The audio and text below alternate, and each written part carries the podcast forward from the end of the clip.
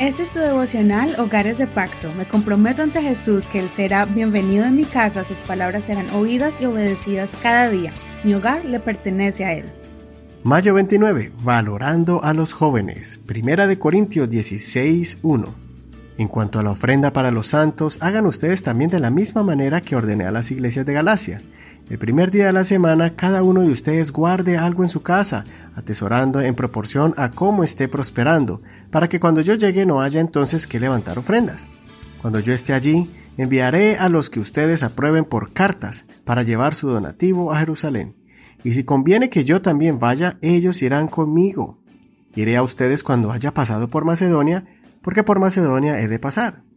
Puede ser que me quede con ustedes o que hasta pase allí el invierno para que luego ustedes me encaminen a donde deba ir. Porque ahora no quiero verlos de paso, sino que espero quedarme algún tiempo con ustedes si el Señor lo permite. Pero me quedaré en Éfeso hasta Pentecostés porque se me ha abierto una puerta grande y eficaz, y hay muchos adversarios. Si llega Timoteo, miren que esté con ustedes sin temor, porque él trabaja en la obra del Señor igual que yo. Por tanto, nadie le tenga en poco, más bien encamínenlo en paz para que venga a mí, porque lo espero con los hermanos. Acerca del hermano Apolos le animé mucho que fuera a ustedes con los hermanos, pero de ninguna manera había voluntad para ir ahora. Sin embargo, irá cuando tenga oportunidad.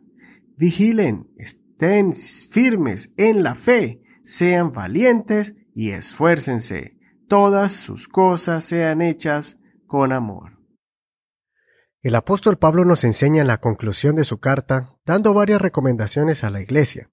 Comienza con el orden de apartar una porción de sus ganancias como una ofrenda para la casa de Dios y así poder aportar de forma ordenada y de corazón sincero, meditando cuánto es lo que quiere dar para la obra de Dios.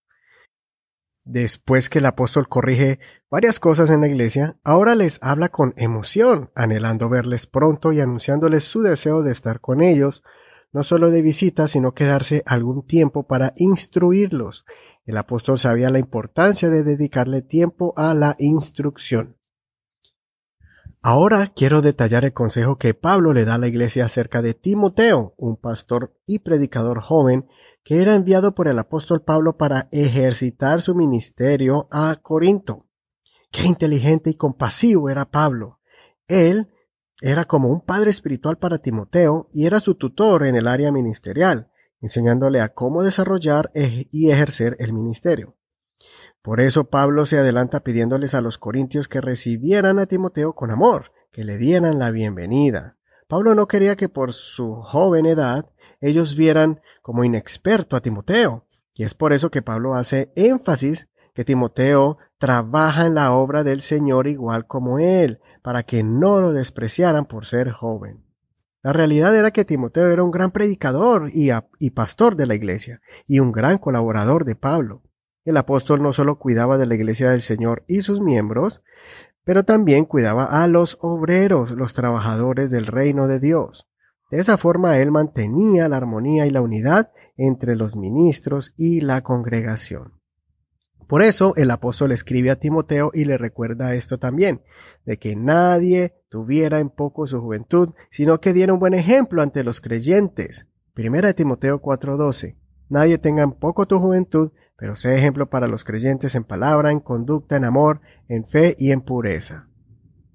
Si eres un joven, recuerda que el Señor te ha dado dones y talentos para que los uses. No tengas miedo ni tengas temor en dejar que el Señor comience a obrar por medio de ti.